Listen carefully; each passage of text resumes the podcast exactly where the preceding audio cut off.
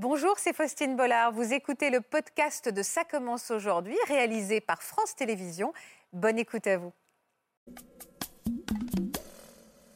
J'étais prête, je, savais que ça allait être dur, mais je l'avais accepté. Je m'étais dit, bah, c'est comme ça dans la vie de médecin. Et pourtant, vous avez craqué. Quand je voyais un patient qui arrivait aux urgences, j'avais envie qu'il parte. Je ne pouvais pas envisager de démissionner. C'est comme si c'était un échec. C'était la guerre. Rien que pour prendre les cours, c'était un enfer. Et la farine qui volait, des gens qui passaient en moto dans l'amphi. Si on peut en éliminer quelques-uns euh, d'emblée, bah, ça fera quelques concurrents moins. On vous humiliez aussi devant les patients? Ah oui, tout à fait, tout le temps. Il me restait trois jours et là, je me suis dit, mais non, je ne peux plus. Comment je vais faire pour gérer ça? Comment est-ce que je vais avoir la force? À la fin, les derniers temps, quand euh, je m'endormais le soir, j'espérais euh, ne pas me réveiller en fait. Vous avez consommé des stupéfiants? Oui, mais je pense que la pression n'y était pas pour rien. J'allais piquer des ampoules de morphinique. C'était horrible sur la fin, horrible quoi. je ne pouvais pas ne pas avoir le produit, euh, mais heureusement j'avais plus envie d'être médecin que toxicomane et j'ai fini par être le chirurgien que je voulais.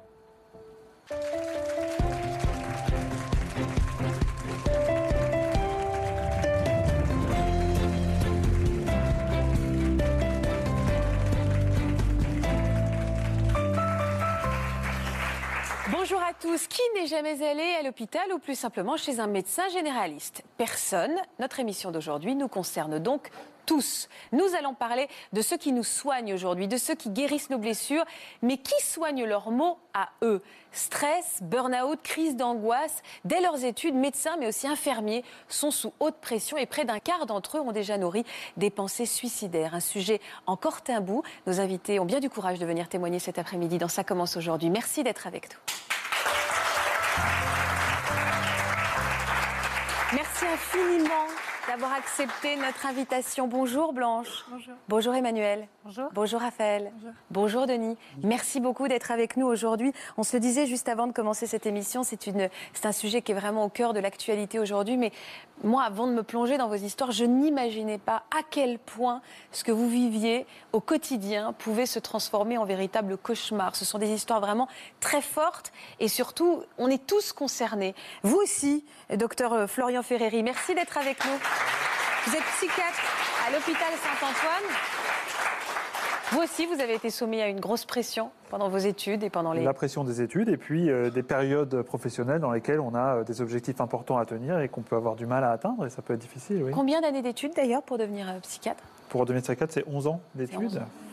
Euh, donc euh, c'est tout un parcours fait de haut et de bas et il peut y avoir des difficultés tout à fait. Et Blanche vous sourit déjà avec, euh, avec empathie, avec, on va dire, place avec solidarité, puisque vous-même aujourd'hui vous avez décidé de changer de voie professionnelle. Vous allez nous raconter tout ça Blanche, mais derrière ce sourire, ça n'a pas été facile ces derniers mois. Vous êtes actuellement étudiante en médecine, où est-ce que vous en êtes exactement? Non, ça n'a pas forcément été facile. Là, j'ai fini l'année dernière ma quatrième année de médecine. D'accord. Vous êtes toute jeune, hein vous avez 24 ans. 24 ans. Voilà. D'accord. Euh, ma quatrième année qui avait très bien commencé avec un très bon stage, et, euh, mais qui a terminé sur un arrêt maladie pour dépression de 4 mois. Ah oui. Et donc là, en souriant Oui. parce que vous avez repris le dessus? Vous voulez le reprendre? Oui, parce que. C'est ce que je disais avant de commencer. Euh, vous êtes en train de changer de voie et renoncer à ce rêve de devenir médecin? Oui, euh, je veux rester soignante oui. parce que le, je pense qu'une fois qu'on a goûté en fait à cette relation avec le patient et, et qu'on a vu à quel point c'était c'est très fort en fait de se retrouver au milieu d'histoires humaines euh, dans, ces, dans ces profondeurs. Euh, enfin, et, et, donc, je veux garder ça, donc je vais me réorienter en psychologie, être psychologue pour euh, garder cette humanité, mais loin des études de médecine. Pourquoi Parce qu'on peut parler d'inhumanité pour des études de médecine? Oui. Je pense qu'il y a un peu un culte de l'être surhumain dans les études de médecine. Ouais. Et donc, euh, il, faut, il faut être fort, il faut être capable de, de tout, tout, absorber, que ce soit les nuits de garde euh, à la chaîne, la confrontation avec la souffrance, la mort, la maladie, la pression due aux études euh, euh, et, la relation avec euh, le patient. Donc, moi, personnellement, je veux, pas, je veux pas apprendre à me blinder pour, alors que ce que je veux, c'est être au cœur de l'humanité dans un métier de soins.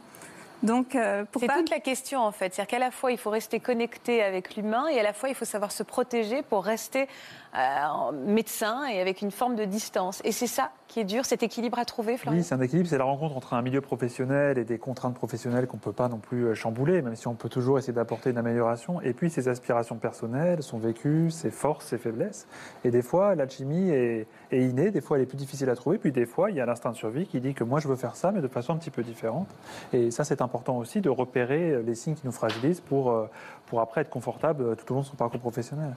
Alors, votre parcours est exemplaire parce qu'au début, en fait, vos études se sont très bien passées, vous. Donc en fait, j'ai fait ma première année, ça s'est très bien passé. Ouais. Bon, ça s'est très bien passé au niveau des résultats, la manière dont j'ai géré mon année, euh, plus ou moins, parce que c'est énormément de pression. Dès la première année? La première année de médecine, euh, oui. Alors expliquez-moi pourquoi. C'est quoi la pression sur la première année Alors la première année de médecine, en fait, elle se termine par un concours oui. Et donc, euh, faut être. Euh, bon, il y a un numerus clausus qui varie en fonction des universités. Dont on parle beaucoup en ce moment. Mais voilà, il faut être euh, parmi les meilleurs.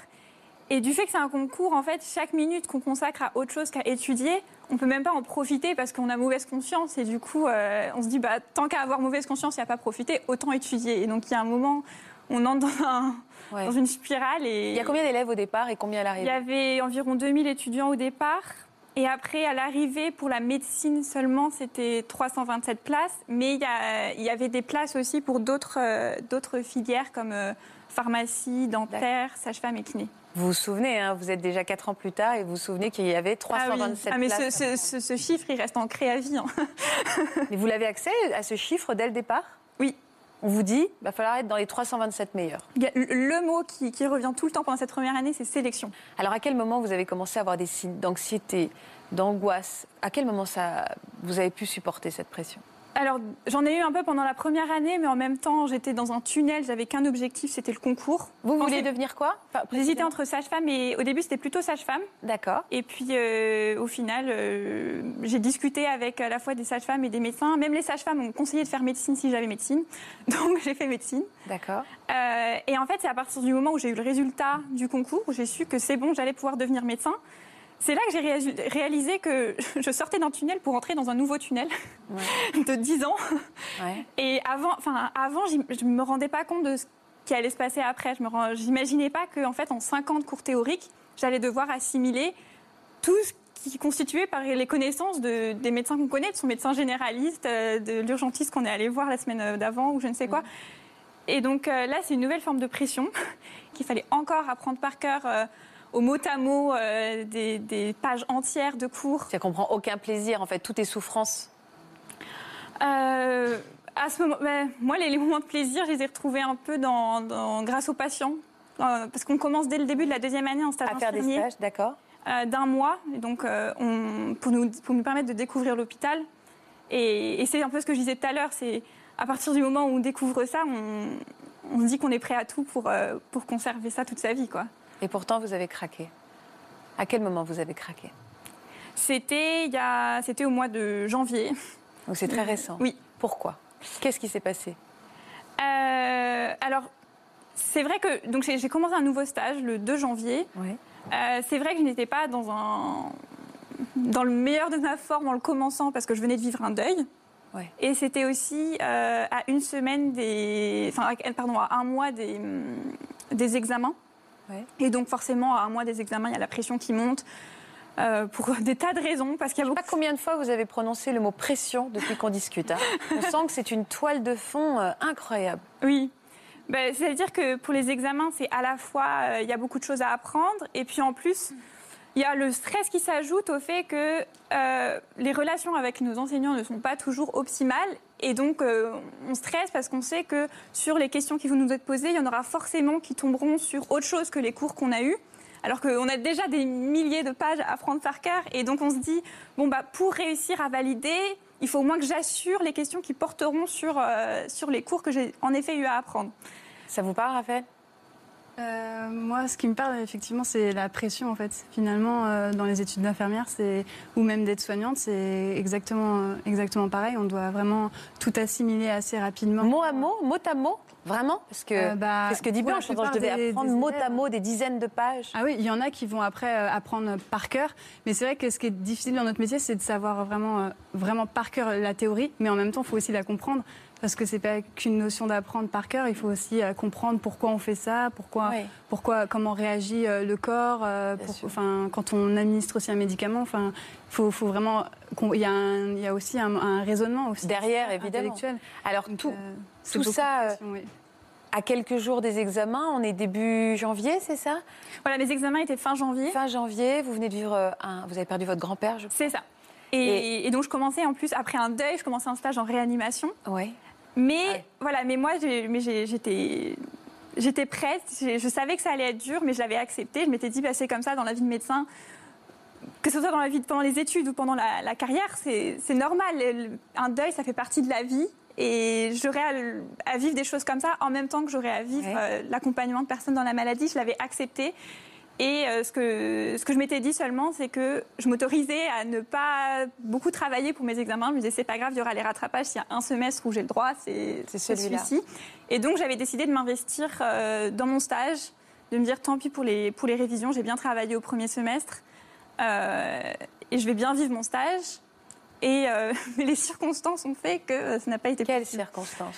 Euh, C'est-à-dire que j'ai eu pas mal de, de mauvais rapports euh, avec l'encadrement de mon stage. D'accord. Donc finalement, ça n'a duré qu'une semaine parce que j'ai pas tenu plus longtemps. Oui. Euh, donc pendant ce stage, grosso modo, pour vous faire un peu une idée de la journée type, c'est-à-dire qu'on commence le, le matin. Donc j'étais externe, c'est le statut. Euh, le matin, on va à l'hôpital. Euh, il y a la- ça commence par une réunion pour euh, présenter les patients qui sont arrivés dans la nuit. D'accord. Passage Avec- de relais. hein. C'est ça, donc c'est les personnes qui étaient de garde pendant la nuit qui présentent ces nouveaux patients à l'ensemble de l'équipe euh, Médical. médicale, euh, et puis avec la cadre infirmière aussi. Ouais. Euh, comment ça s'est passé? Ensuite, on a notre matinée où on a nos quelques patients euh, à charge, donc c'est-à-dire qu'on va aller les voir, on va les, les examiner, on en discute avec nos- notre interne. D'accord. Et puis on passe beaucoup de coups de téléphone, on fait beaucoup d'administratifs aussi. Ouais, de paperasserie. Voilà. Ça arrive qu'on ait des cours aussi donnés par, euh, par les médecins du service. Ça, ça, ça dépend vraiment du service. D'accord. Donc ensuite, on, on finit vers 13-14 heures. Ensuite, on enchaîne avec les cours euh, avec ou sans le temps de manger. Mais ça, on nous l'a dit, on, on l'a déjà dit aussi. euh, c'est- de toute façon, il faut s'y habituer. Si vous allez être médecin, euh, On perd du poids, on mange Ouais. pas, on n'a pas le temps de c'est manger. pas grave si on n'a pas le temps de manger, il faut s'y habituer.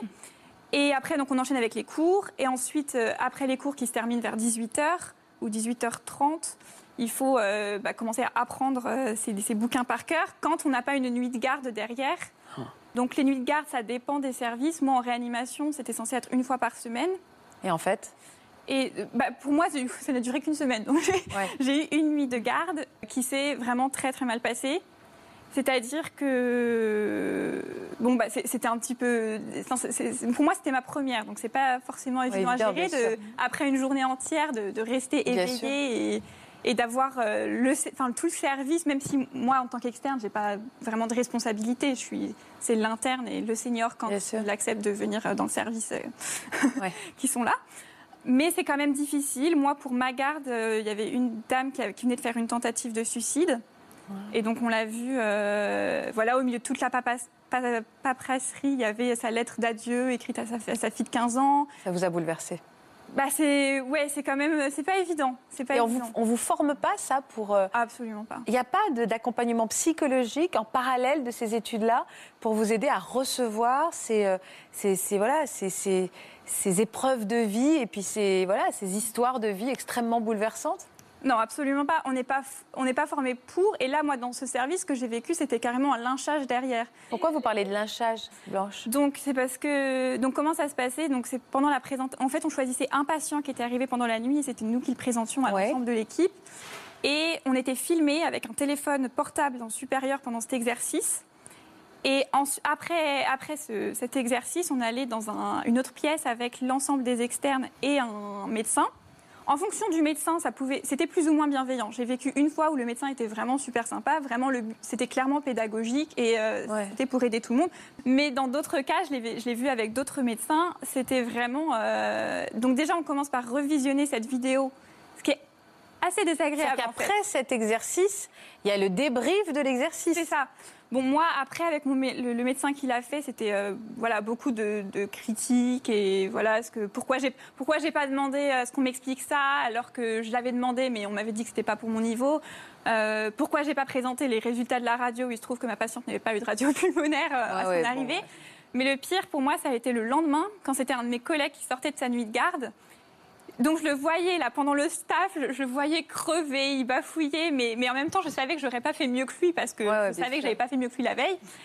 Et après c'est tombé avec un médecin qui, alors lui il avait décidé qu'il fallait faire que des critiques négatives. Donc c'est-à-dire qu'il nous a montré la vidéo. Pendant la vidéo il écrivait sur un tableau trois colonnes euh, euh, les critiques qu'il avait à faire. Puis ensuite il interrogeait chaque externe l'un après l'autre pour dire tu vas me faire une critique de ton collègue. Quand c'est tombé sur moi, comme je l'avais vécu la veille, j'avais dit bah moi j'ai plutôt une critique positive. Alors là il m'a interrompu. Les critiques négatives, les critiques positives, c'est pas constructif. Euh, Donne-moi du négatif. C'est violent ce que vous nous racontez. Je me trompe? On sait, ce que vous dites, c'est très vrai, c'est que c'est une formation e- extrêmement exigeante d'un point de vue euh, théorique, pratique, et puis dans la charge euh, émotionnelle qu'on y met. C'est-à-dire qu'on est investi auprès des patients et on le fait avec, euh, avec de la bonne volonté. Et des fois, on ne se protège pas toujours. Euh, après, effectivement, les, les mises en scène où on est pointé du doigt sur ces, euh, sur ces défauts de connaissance, ça, c'est extrêmement éprouvant à vivre, surtout à ces moments-là. Et il y a quelque chose à revoir. Mais ce n'est pas une généralité. C'est-à-dire qu'on est souvent confronté lors d'études de médecine à des situations euh, dans lesquelles on est mis en difficulté parce qu'en médecine, c'est tellement long qu'on court toujours après son savoir, en quelque Ouais, sorte. bien sûr.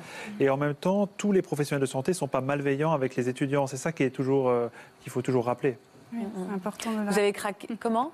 Je disais, c'est très important de le rappeler aussi qu'il y a de très très bons Bien évidemment. C'est pour ça que j'arrête pas de le dire. Il y a des. Heureusement que Ce sont des cas exceptionnels. Il s'avère que ce jour-là, c'est celui-là qui vous a fait craquer. Alors, savez- ça veut dire quoi, craquer? En fait, vous êtes rentré, vous avez claqué la porte, vous avez dit, je mets plus les pieds là-bas, quoi.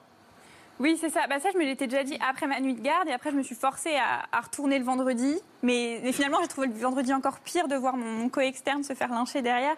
Et donc voilà, après, je suis allée voir un médecin qui m'a mis un arrêt de travail et petit à petit, euh, s'est entraîné ensuite. Il vous a dit euh, quoi, le médecin? Il a diagnostiqué quoi? C'était une dépression. Ça vous parle, Denis? Depuis tout à l'heure, je sens à gauche que vous euh, hochez de la tête et que c'est quelque chose qui vous parle, sauf que vous, vous êtes toujours Oui. médecin C'est un bon aperçu de la suite, malheureusement, parce que la, la vie professionnelle est, est- est riche en ce, ce- ce- ce genre de situation. Mais Et en vous, vous avez réussi, enfin vous, ce n'est pas pour vous mettre euh, du tout en comparaison. Dans votre cas, vous avez persévéré. Oui. Vous êtes aujourd'hui le chirurgien que vous désiriez être, fait, urologue. Oui, oui. Ce, ce genre de, ce genre de confrontation, au contraire, m'a donné la hargne. euh, parfois un petit peu la haine. J'avais pas envie qu'on me, traite comme ça, mais je l'ai vu tellement souvent. Et, et c'est vrai que l'histoire est riche en récits, de, en, en récits euh, concernant l'internat ou l'externat. Et, et- et finalement, rien ne change. hein. Je pense Vous avez été traité comme peu. ça aussi? Complètement. Oui, alors il y a quand même une, il y a quand même une toile de fond. Euh, euh, c'est pas de la malveillance, mais on vous teste. Est-ce qu'il y a aussi quelque chose de l'ordre du test? Genre, si tu survis à mon jugement à moi, tu pourras supporter tout ce que tu vas devoir affronter dans ce Je, métier. je pense parce qu'après ça se poursuit. On a affaire à des gens qui ont vécu les mêmes situations, qui s'en sont sortis, euh, qui ont la même culture. euh, euh, on se retrouve en compétition sur des postes.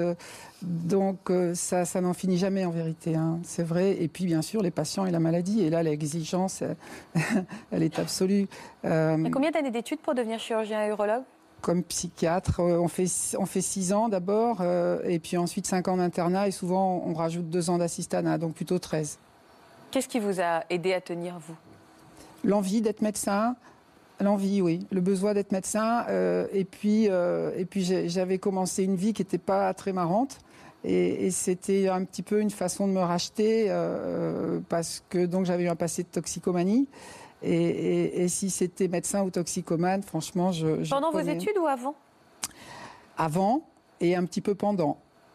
Pendant vos études, et c'est-à-dire quand je vous demandais ce qui vous a aidé à tenir, Ah, vous avez consommé des stupéfiants. Oui, alors c'est évidemment, pas ça qui m'a qui m'a aidé à tenir, au contraire. Ouais. Mais, mais oui, il y a eu une collusion entre la vie d'avant et la vie d'après. Puis ça s'est arrêté, heureusement. Ouais. Mais, mais je pense que la pression n'y était pas pour rien. Après, il faut- je crois qu'on n'a pas le choix. On, on est obligé de la subir, cette pression. Mais non, c'était la guerre. Franchement, c'était la guerre. Il y avait les clans des triplans, des, des doublants. Nous, on avait les navalés, c'est les médecins, euh, les médecins de l'armée.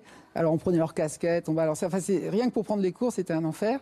Et à tel point. C'est-à-dire que le but, c'est de tuer l'autre qui représente une place qu'on veut avoir. prendre des notes, voilà.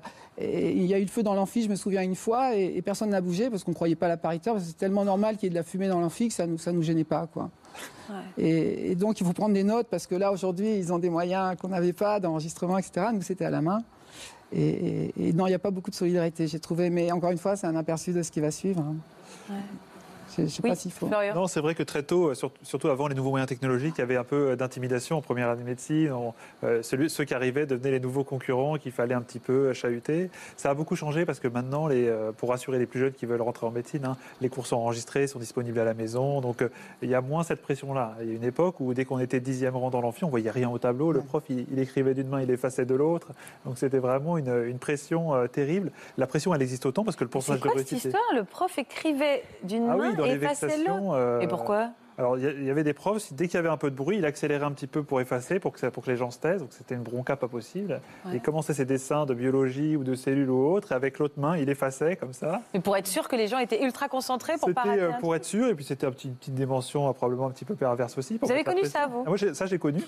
Euh, Mais vous- là, vous avez un le, tableau noir. Vous avez un sourire, mais à l'époque, c'est quand même. une- On Bah. parle de jeunes étudiants. On sort, de les- on sort du bac. Hein. J'en ai le sourire parce que, euh, effectivement, moi, j'ai essayé de le prendre comme quelque chose qui était anormal, mais qu'il fallait faire avec. Mais je comprends tout à fait qu'on puisse se dire, euh, avec une rage, que c'est inadmissible et qu'on n'est pas là pour ça et qu'à tellement, on n'a on n'a pas de temps à perdre.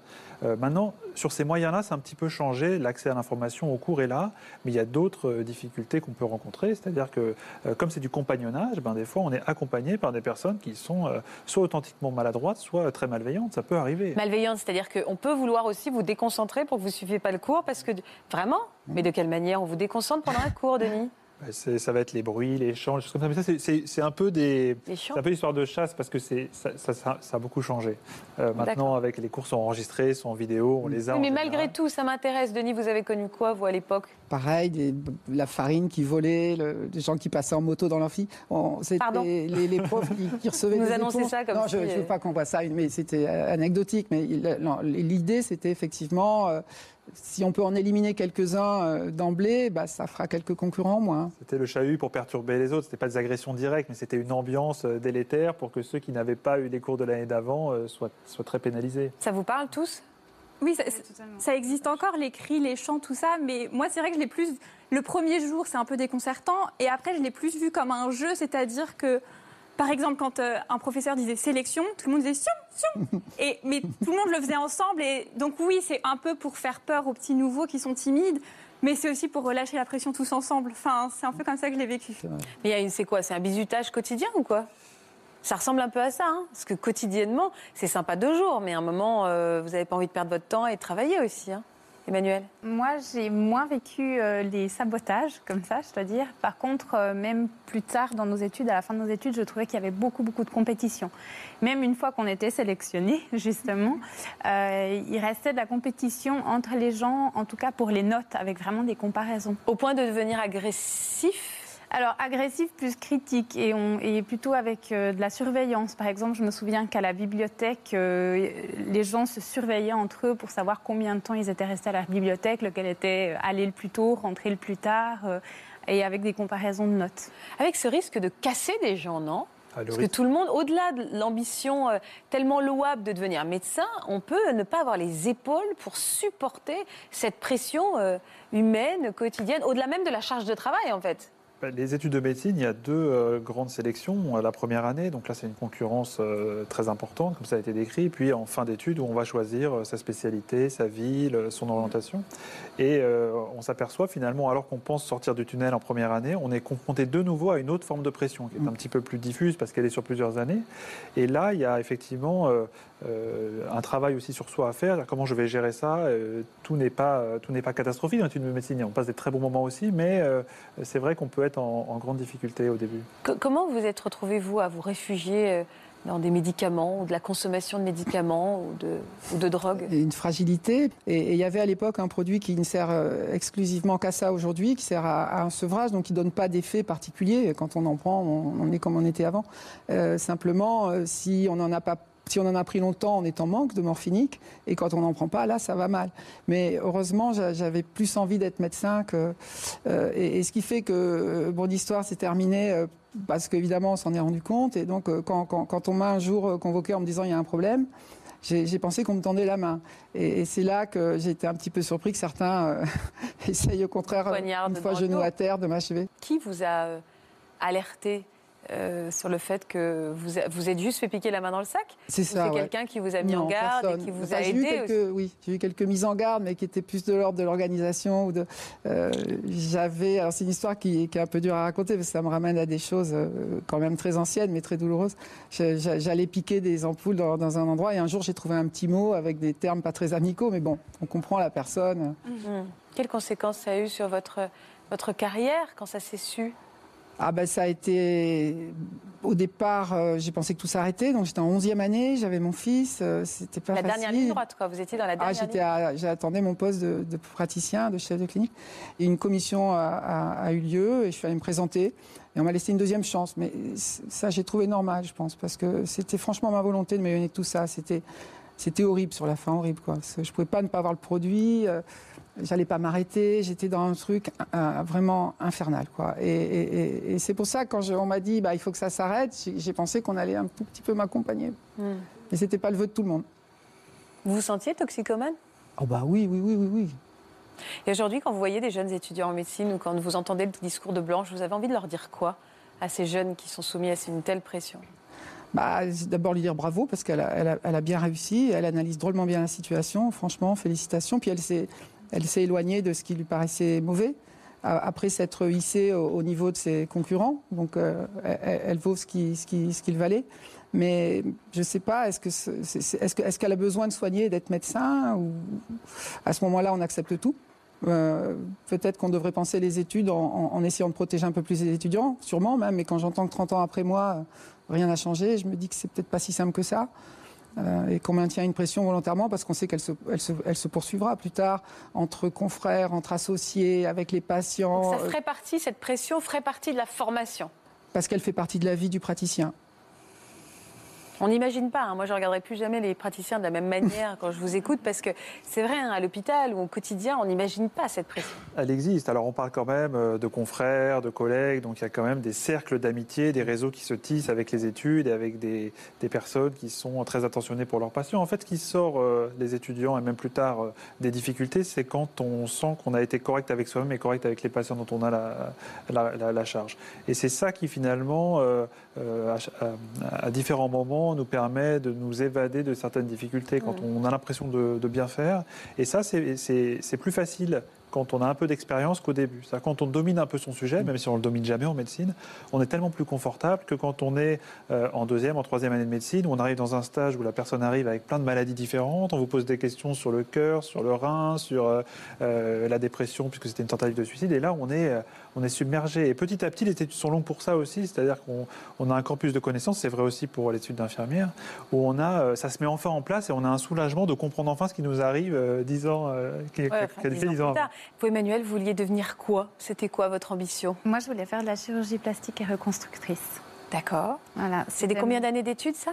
Oh, ben, On arrive euh, ben, aux études de chirurgien, donc on est à peu près aussi à, à 13 ans. Et au final, vous n'avez fait combien, combien d'années d'études en tout? Alors, d'années d'études en tout, j'ai fait donc les six années d'études euh, pour, pour avoir le. En Suisse, on dit le diplôme de médecin. Et ensuite, j'ai encore fait quatre ans en milieu hospitalier comme médecin. Voilà. Mais ça s'est un peu terminé par un naufrage. Oui, ça s'est terminé par un naufrage, effectivement, après 4 ans. Qu'est-ce que après 4 ans alors Après 4 ans comme, euh, comme médecin en fait. Hein. C'est vraiment au moment des stages que les choses se sont compliquées pour vous? Euh, Je pense que déjà les études étaient dures, mais comme je suis persévérante et perfectionniste, j'ai tenu le coup. Euh, Donc pareil, vous travaillez beaucoup, beaucoup de pression. On retrouve à peu près les mêmes histoires. Oui, j'ai Blanche, similarités avec Blanche. Ouais, ça effectivement. Euh, des, horaires de travail vraiment très très importants. Oui, une surcharge de travail importante, peu de temps de récupération, plus beaucoup de temps non plus pour faire euh, Pour vivre ce qu'on aime à côté, voilà. Et puis. euh, Vous dormiez pas beaucoup non plus, tous? Non, ouais, très peu. C'est-à-dire? Ben, disons qu'il arrivait que je rentre de l'hôpital euh, à 10, 11 heures, minuit, et puis à 7 heures, on, on recommençait. Donc, Mm. euh, enfin, en tout cas, pour moi, c'était pas suffisant.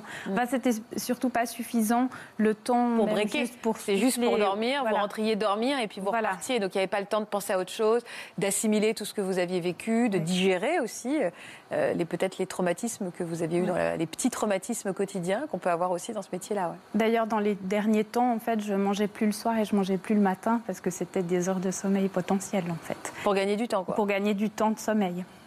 Exactement. Et alors ça a été quoi la, la goutte d'eau? Comment ça s'est passé la spirale pour vous?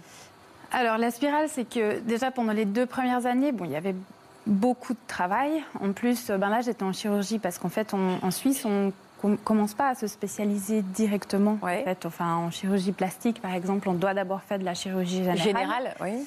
Donc là, j'ai commencé dans un hôpital qu'on dit de périphérie, où on fait un petit peu de tout. En fait, on va aussi aux urgences chirurgicales. Enfin, on tourne beaucoup. Ouais. En soi, c'est intéressant, mais j'ai là déjà il y avait une surcharge de travail qui était importante et il y avait en plus le fait d'être une femme en milieu chirurgical. Pourquoi Alors ça c'est un truc dont on n'a pas encore parlé. Non, ça effectivement qui est encore un autre sujet.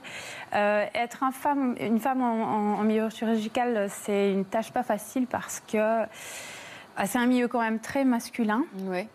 Et souvent, de la part de nos supérieurs, on recevait des, des commentaires qui étaient pas du tout adéquats. Oui, Ah oui, même sexiste. Ouais. oui, sexiste, ouais. C'est-à-dire vous avez Sexiste. entendu quoi? Euh, J'ai eu aussi des comportements. Voilà, il y avait ce qu'on entendait, mais il y avait aussi les comportements. Des gestes déplacés, Des des, gestes commentaires sur vos tenues vestimentaires ou sur votre physique. Enfin, Par exemple, sur les, sur les tenues vestimentaires. Du Très harcèlement régulièrement, quotidien. quand on arrivait au bloc en face du chirurgien, euh, enfin des commentaires euh, femme à lunettes, femme à. Voilà, si on portait des lunettes, voilà. Et il y avait même eu, pendant une nuit de garde, euh, un des chirurgiens avec qui j'ai opéré, quand on a été en fait en salle de repos euh, pour regarder la télévision après avoir opéré jusqu'à 3 heures du matin, il a fermé la porte à clé et il a en fait euh, souhaité me sauter dessus, si je peux dire. Euh, heureusement, euh, j'ai pu, enfin, j'ai été sauvée par, euh, par le bip puisque son bip a sonné, il a dû descendre aux urgences. Oui, mais c'était Voilà. une agression sexuelle. C'était une agression clairement. sexuelle, exactement. Donc voilà, donc oui, Ça, s'accumulant à ça, s'accumulant à ça, vous avez commencé à sentir que le, le vase se remplissait. Oui, et que la chirurgie, enfin, était un milieu. Soit je devenais. Soit c'était. Soit mon côté féminin, quelque part, je le mettais de côté pour devenir une machine de guerre également pour pouvoir résister dans ce milieu-là. Soit euh, je décidais de quitter la chirurgie pour aller vers un milieu euh, plus féminin, si je peux dire. Et c'est ce que j'ai fait. C'est la raison pour laquelle, par la suite, je me suis orientée en gynécologie obstétrique en me disant ça va aller mieux, ça va être plus doux, ça va être Dans plus un féminin, hôpital etc. aussi Alors, dans un autre hôpital qui était un hôpital universitaire. Et ça a été un CHU. Pas du tout. ça a été pire. Pourquoi Parce qu'en fait, au-delà de la surcharge de travail qui s'est encore alourdie, parce que la gynécologie obstétrique, c'est.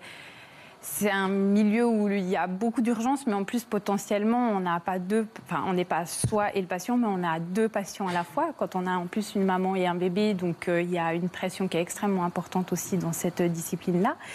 Et en plus de ça, euh, ce qui s'était ajouté, c'est que l'ambiance dans le service était très mauvaise. Voilà, il y avait euh, alors les histoires d'humiliation, par exemple, en colloque, lorsqu'on présentait nos cas, etc. C'était quelque chose de régulier. Donc nous, on avait euh, un, un tournus de garde euh, qui était vraiment intense parce qu'en fait, on faisait quatre jours de, de garde, quatre nuits. On enchaînait avec les quatre nuits et on avait un jour de récupération. Donc c'est comme si on se prenait un gros décalage horaire. Quatre jours, euh, quatre nuits à la suite? Oui, avec un jour de récupération et on recommençait du coup le matin à la Ouais. suite de ça. Donc voilà, donc c'était un jet lag euh, qui était à peu près constant. Mais c'est quatre jours et après quatre nuits ou quatre jours, quatre nuits non-stop? Non, non, non, 4 jours, alors de 12 heures, mais qui étaient plutôt généralement euh, des D'accord. 13 heures, parce que le temps qu'on remette la garde. Quatre jours de 13 heures, quatre nuits, donc on imagine à quel point ça 13 peut être épuisant, et un seul jour de récup et c'était reparti. Exactement, et on recommençait le, le matin. Voilà. Vous saviez ça avant, pardon, je vous pose la question, mais avant de s'engager dans ces études-là, dans ce, dans ce chemin professionnel-là, on vous vous rendiez compte de, la, de ça, de la somme de travail que ça représentait, de ces heures de garde, de tout ce que vous alliez devoir endurer pour atteindre votre, votre but? Euh, pour ma part, non, je ne crois pas à tel à ce point-là, point en fait. Euh, pendant les études de médecine, alors je sentais que je travaillais déjà beaucoup plus que la plupart de mes amis qui faisaient d'autres études, par exemple, enfin, que j'avais à faire beaucoup plus de sacrifices. Euh, par contre, je me disais, bon, quand les études seront finies, euh, puis que la vie professionnelle va commencer, ça ira mieux. Et en fait, je me rendais compte que, comme je crois que c'est Blanche qui disait avant, je sortais d'un tunnel pour en commencer un autre, en fait. Voilà. Et c'était encore pire en fait par la suite. Et alors racontez-moi juste cette anecdote, je vous ai coupé tout à l'heure. Donc après, euh, donc après une nuit, de, garde, euh, voilà une nuit de garde très intense, euh, parce qu'en fait pendant les nuits de garde, on s'occupait aussi bien des urgences que du bloc que des étages, donc des chambres qui étaient à l'étage, parce que là on était pour, on était là pour tout l'établissement si on veut bien. Et en plus de beaucoup d'entrées aux urgences, il y avait eu énormément de cas qui avaient décompensé en fait euh, dans les étages avec euh, des infarctus, des décompensations respiratoires qu'on avait dû euh, envoyer aux soins intensifs.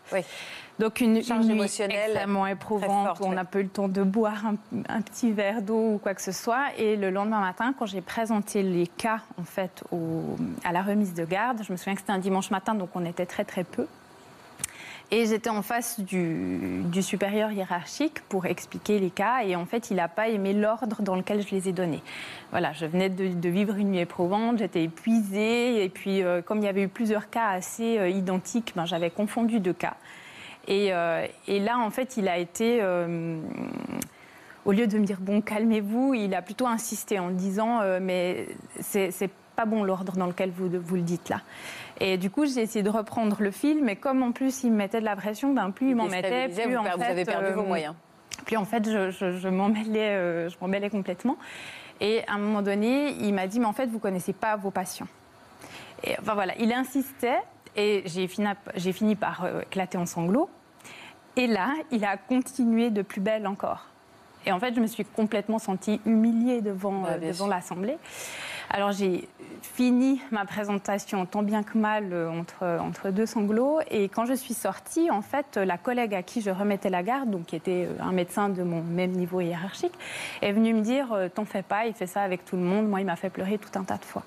Donc en fait, il y avait même une normalisation, c'est-à-dire que hmm. en même temps, c'était bienveillant de sa part, mais en même temps, c'était presque comme s'il avait le droit, vu que c'était un supérieur hiérarchique, de, de nous faire pleurer, nous humilier devant tout le monde. Mais quand on vit ça dans son travail, après, c'est quoi? On n'arrive plus à dormir la nuit, on fait des crises d'angoisse, on, va, on arrive au boulot avec une boule au ventre. C'est quoi la spirale euh, qui, découle de ce genre d'événements euh, traumatisants Alors moi, j'avais la boule au ventre en allant au travail. Ouais. Sur la fin, ouais, vraiment.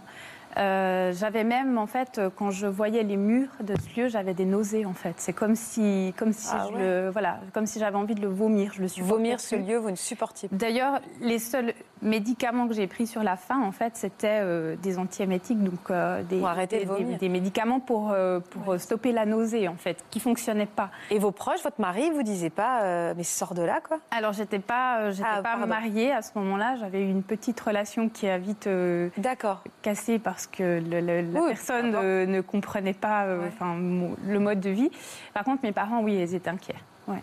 Ah bah oui, je veux bien vous croire, D'ailleurs, ma mère m'avait proposé euh, qu'on aille chez ma cousine psychiatre en me disant écoute, on va lui demander qu'elle te met en arrêt de travail et j'avais refusé à ce moment-là. Et votre mal-être, il est allé jusqu'où, Emmanuel?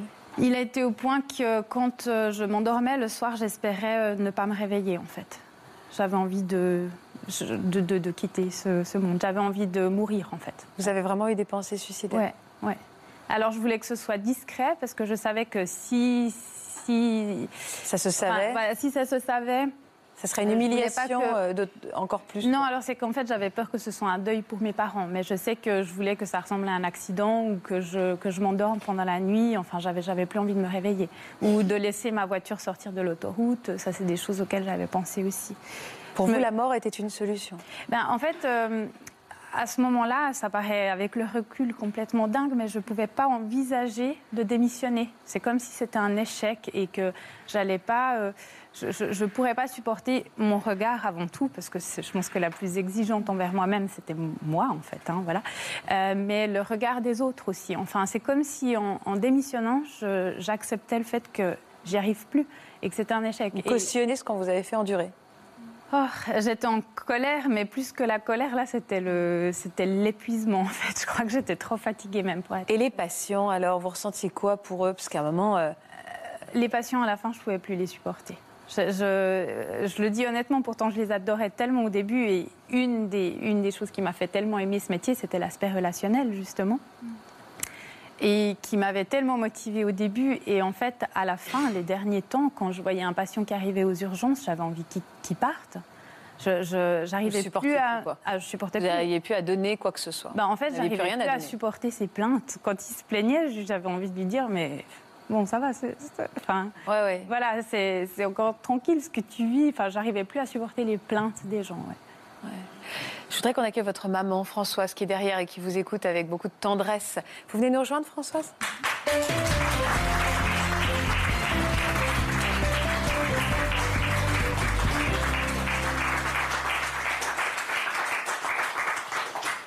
Vous avez pris la mesure, Françoise, de ce que vivait votre fille? Non, Pendant toute cette période, vous n'avez pas soupçonné que c'était un cauchemar au bureau, à ce point-là, non. au boulot? À ce point-là, non. Vous aviez vu qu'elle changeait? Oui, parce que Emmanuelle a toujours été une fille euh, enthousiaste, euh, joyeuse, euh, très communicative. Et puis là, elle, de plus en plus, moi, elle souriait, elle était fatiguée, elle devenait cernée, grise, Elle perdait du poids, elle était plus motivée, elle rentrait à la maison, elle, elle voulait rentrer à la maison juste pour, euh, pour euh, dormir, pour se reposer un peu quand elle avait euh, congé. Voilà.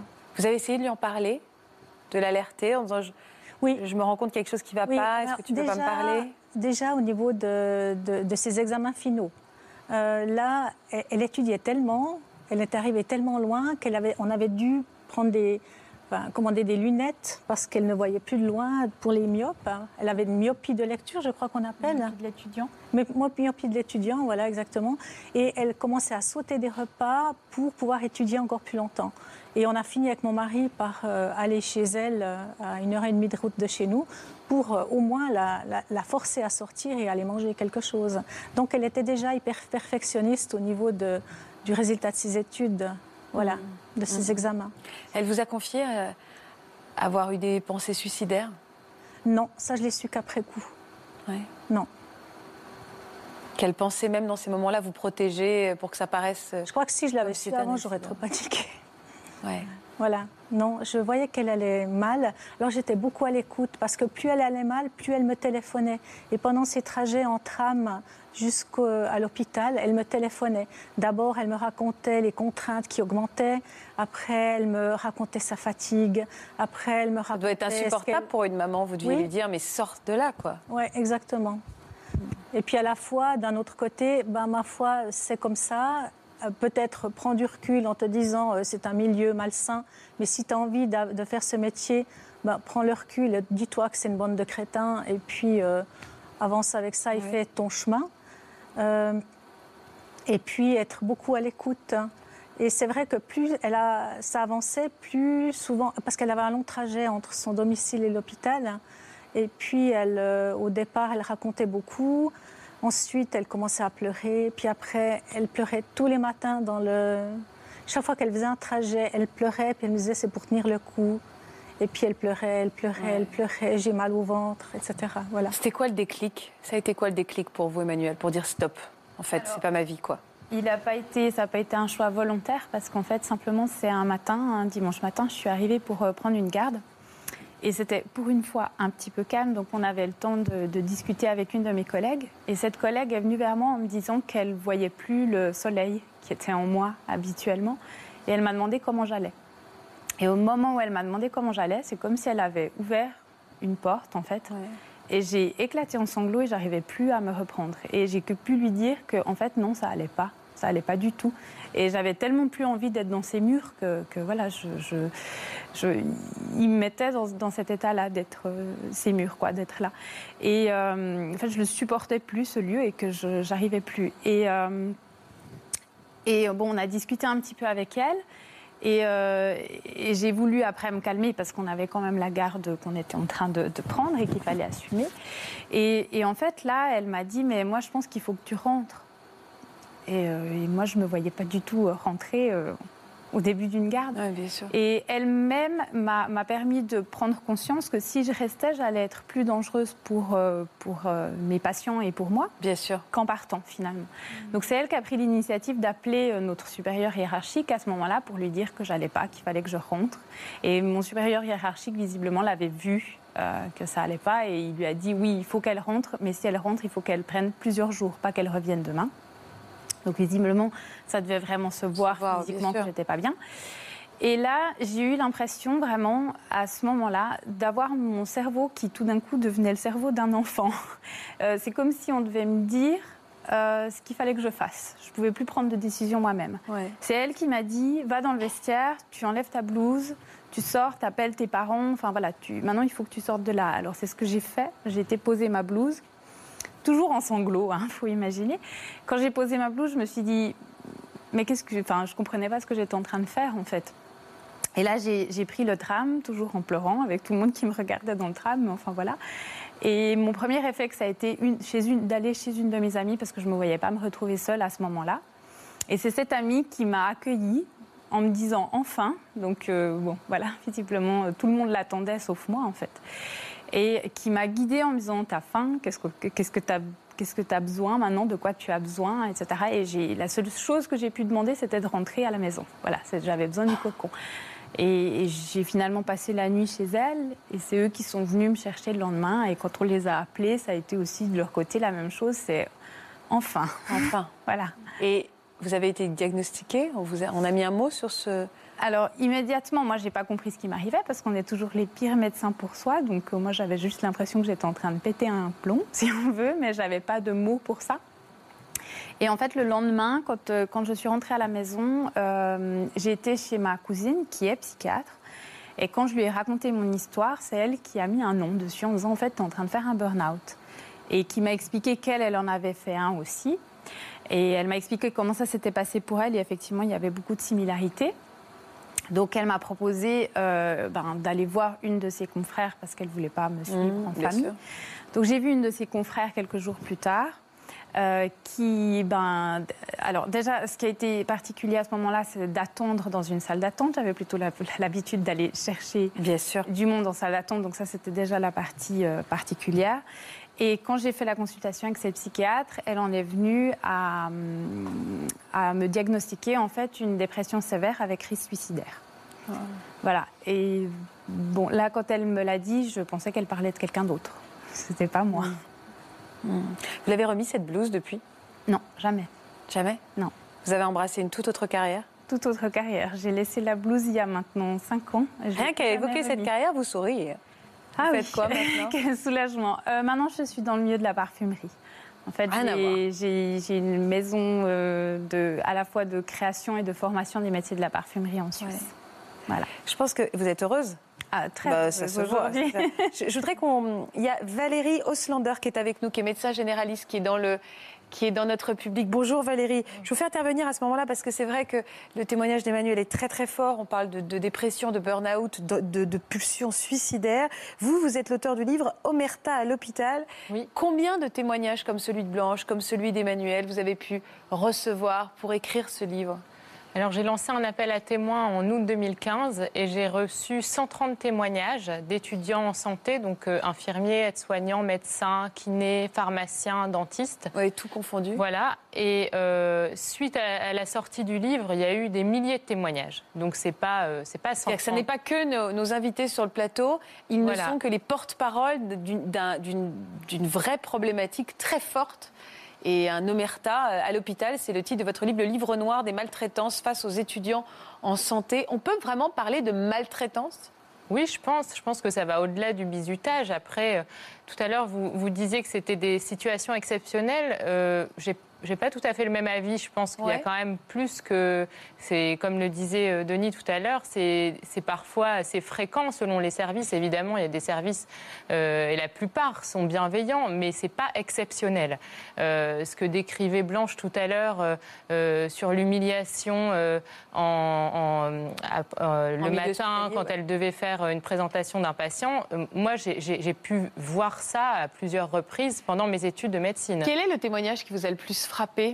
Qui vous a le plus marqué ou touché Dans les témoignages que j'ai reçus, je pense qu'ils vraiment ils sont tous très touchant. Ce, qui m'a touché principalement, c'est le, les cris, enfin la détresse des étudiants euh, qui, sont, qui se sentent vraiment seuls, parce qu'il y a une vraie loi du silence euh, quand ils sont victimes de ces, de ces violences. Alors, euh, beaucoup vivent de la pression psychologique, mais il y a aussi des témoignages de personnes qui sont victimes de violences physiques de la part de leur hiérarchie, de harcèlement sexuel. Et le, le, gouvernement commence à s'intéresser, le voile commence à être levé. On, a l'impression qu'on en parle un peu plus ça y est. Il y a eu le livre qui est sorti qui a fait beaucoup de bruit. Il y a eu des associations d'étudiants qui ont permis de faire de nouvelles enquêtes et de chiffrer ces violences. Et c'est suite à cela que le, gouvernement s'est intéressé et a voulu mettre mettre des, mesures justement pour euh, promouvoir la qualité de vie des étudiants à l'hôpital. Il y a des mesures concrètes qui ont été euh, prises?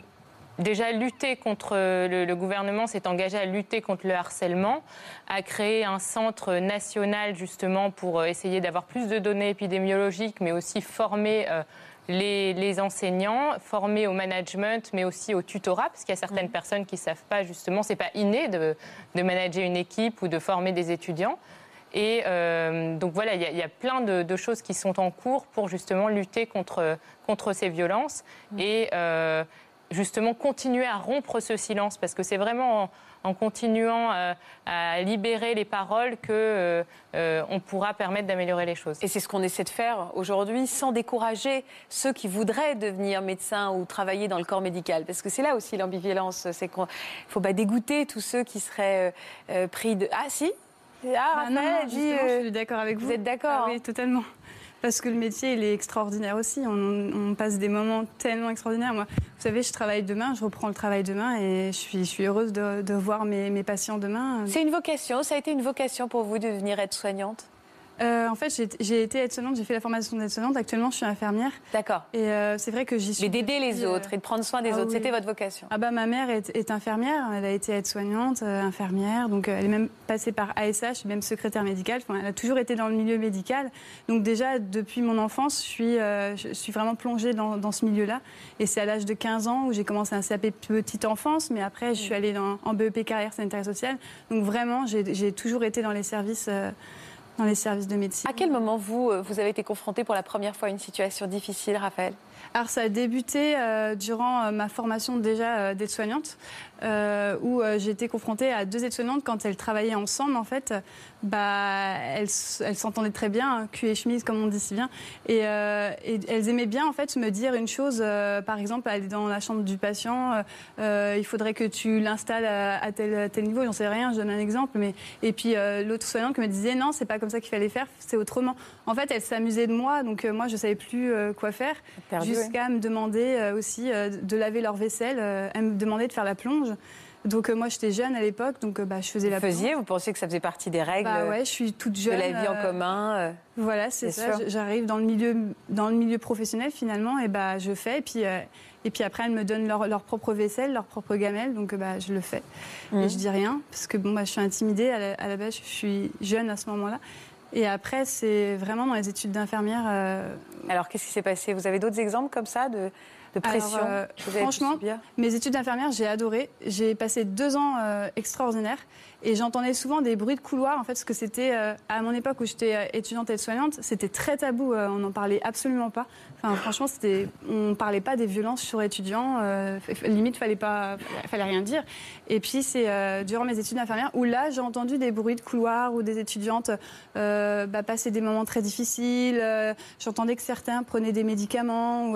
Alors c'était des bruits de couloir, donc j'étais pas réellement sûre. C'était des on Et puis finalement, bah, et puis, bah, moi j'étais, euh, j'avais un parcours classique, hein, d'une élève classique. Et c'est le, jour où, où j'arrive dans un stage. Et là, j'ai passé deux ans d'études extraordinaires. Et là, j'arrive dans un milieu où je suis à quatre mois du diplôme. Et là, je me, je me dis, est-ce que je vais abandonner? Est-ce que je vais, à quatre mois du diplôme, est-ce que je vais vraiment lâcher finalement tout, toute cette toute ma motivation? Parce que ça faisait Pourquoi? Qu'est-ce qui était si insupportable? Ah bah déjà c'est l'accueil hein, euh, quand, euh, quand j'arrive et que je me présente euh, au moins trois fois et qu'on me regarde et qu'on on rétorque rien bah On a un mur déjà, on se dit bon bah où est-ce que j'ai mis les pieds? C'est pour vous déstabiliser, vous pensiez, ou c'est de la pure méchanceté en fait? Bah avec le recul, je me dis est-ce que c'est il y avait une part de méchanceté, je pense? Ouais. Et puis euh, aussi, je pense qu'elle voulait me mettre de la pression parce que j'étais en, troisième année et donc en troisième année, il faut absolument montrer euh, notre niveau. euh, voilà, on va on va avoir notre diplôme, donc là ça va être nous qui allons gérer le service. Donc là, il faut absolument gérer. donc On vous teste, vous pensez aussi, par rapport aux, aux pressions euh, aux- et aux Certainement. patients que vous allez avoir après, pour voir si vous êtes en mesure de, de supporter ce genre de... certainement, moi je pense Ouais. qu'il y a aussi du test. Ouais.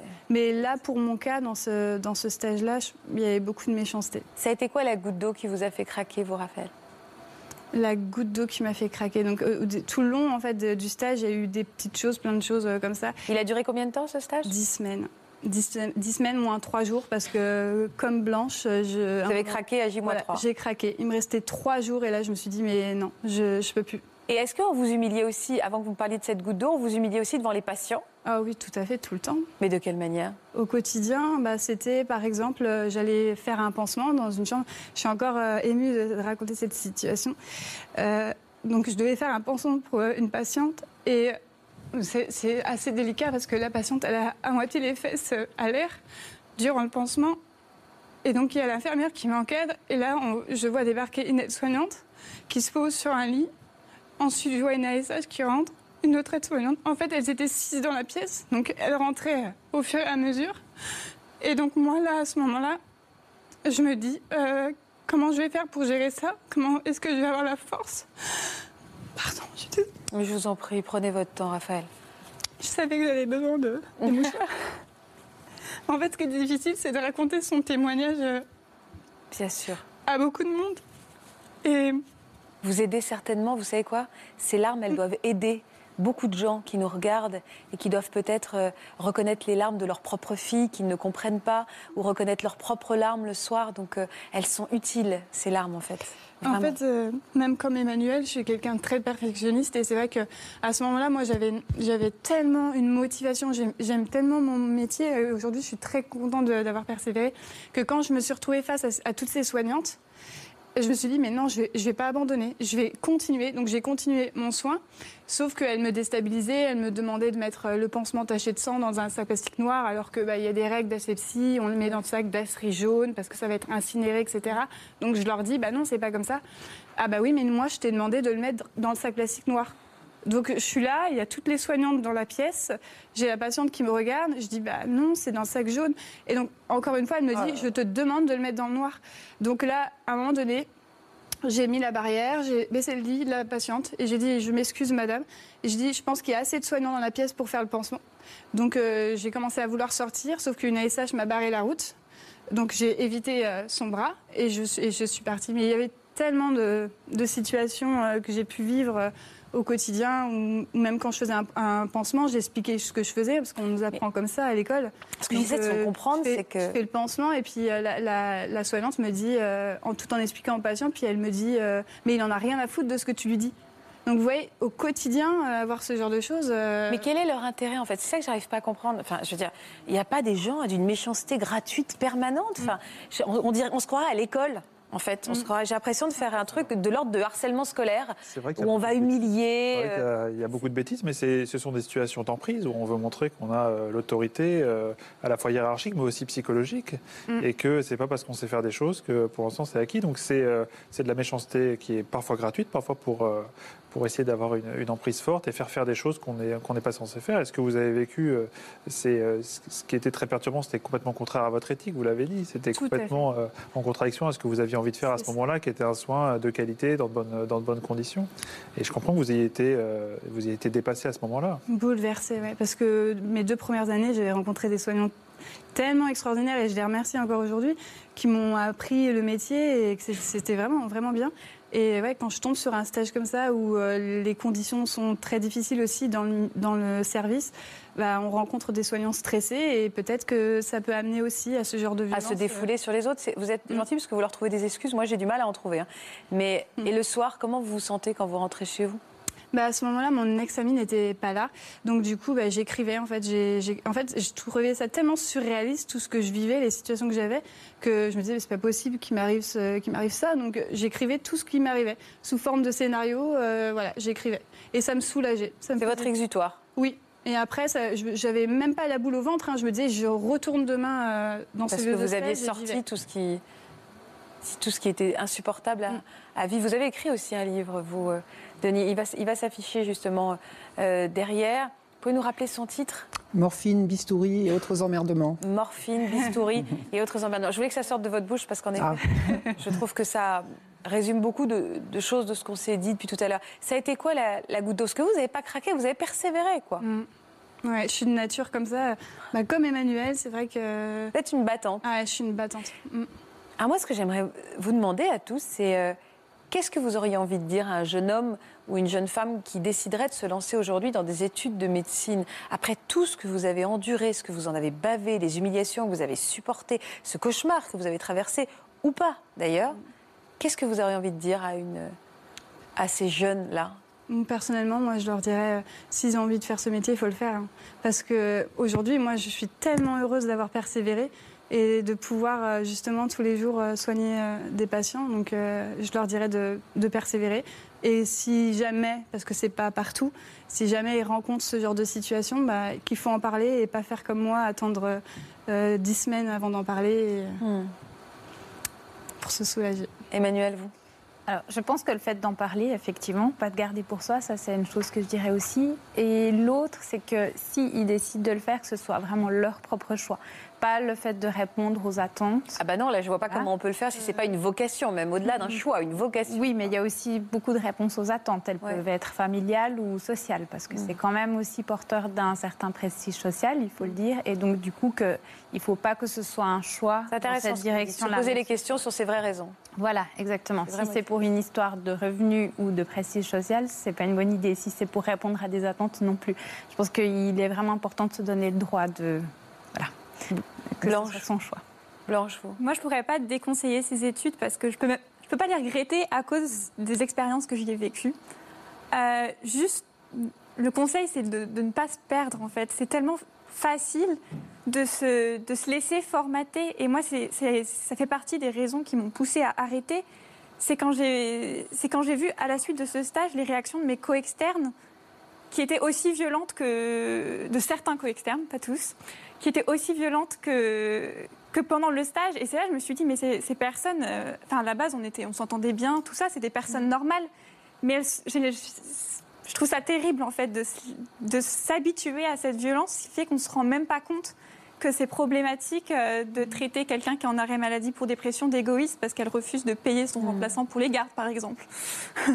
Des histoires comme ça. Oui, Florian. Non, euh, vous parliez de, de battant, d'en vouloir, et c'est vrai que longtemps on a considéré, notamment dans les années 70, quand on a parlé du burn-out, on a dit c'est la maladie du, du, battant. On a dit ces personnes trop investies, trop méticuleuses, qui pensent qu'elles peuvent tout faire tout seules, qui ne demandent pas d'aide quand elles sont en difficulté. Alors il y a il y, a, certains, certains traits qui sont vrais, mais on a, on a, vraiment reconsidéré les choses en disant il y a aussi un gros problème d'environnement, de contexte dans lequel on évolue et qu'il faut travailler sur les deux aspects, c'est-à-dire un aspect personnel dans les choix qu'on fait et puis il y a une, grosse remise en question à avoir au niveau euh, du monde euh, euh, médical, puisque c'est ce qui a été évoqué, même dans l'entreprise, pour éviter mm. ces situations dans lesquelles on est complètement consumé par son travail. Comment vous accueillez les jeunes, vous, Denis, aujourd'hui? Les jeunes médecins, les futurs? Oui, les futurs.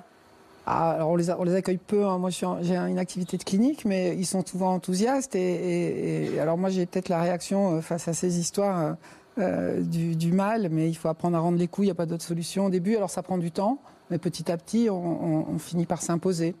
c'est vrai que c'est un métier dur. Hein. Tout le monde est passé par, par, par ces moments-là. Et, et, la pitié, il n'y en a pas trop. Je suis assez d'accord. Hein. Et vous, comment vous les accueillez, les jeunes, aujourd'hui? Avec le sourire. je suis quelqu'un de très enjoué, donc euh, la première chose que je dis à un étudiant, je lui dis alors, déstress, tout va bien se passer, on est là pour t'apprendre le métier, et en même temps, toi aussi, tu vas nous apprendre des choses, donc c'est, c'est, nickel. Donc euh, voilà, je, mets tout de suite l'étudiant à l'aise, en fait. En tout cas, grâce à vous, je ne regarderai plus jamais un médecin de la même manière. Vraiment. non, mais sérieusement, avec. Euh, voilà, ça m'a touchée, vous nous avez touchés. Euh, et voilà, j'imagine maintenant tout le parcours qu'il y a derrière, la vocation, l'amour, l'envie de le faire à tout prix, malgré les embûches. Donc c'était une très belle leçon de vie que vous nous avez donnée. Et euh, j'ai envie de vous souhaiter le meilleur, parce que vous êtes toutes aussi, euh, tous, aussi solaires les uns que les autres. Et merci infiniment de votre confiance. C'est un sujet tabou, on a commencé par le dire. Et, euh, en même temps, on, avec Valérie, euh, nous disait à quel point il était important de, libérer la parole. C'est ce que vous avez fait. Donc merci infiniment pour votre confiance. Votre parole est précieuse. Merci beaucoup. Merci docteur. Merci docteur. Merci à tous. Restez sur France 2, vous allez retrouver Daphné Bourki et toute sa bande dans Je t'aime, etc. On continue tous les jours à se donner rendez-vous pour ces si beaux moments qu'on passe ensemble. Merci de votre fidélité. Ça commence aujourd'hui. Et ça recommencera demain. Voilà, j'espère que ce podcast de Ça commence aujourd'hui vous a plu. Si c'est le cas, n'hésitez pas à vous abonner. Vous pouvez également retrouver l'intégralité de nos émissions sur France.tv.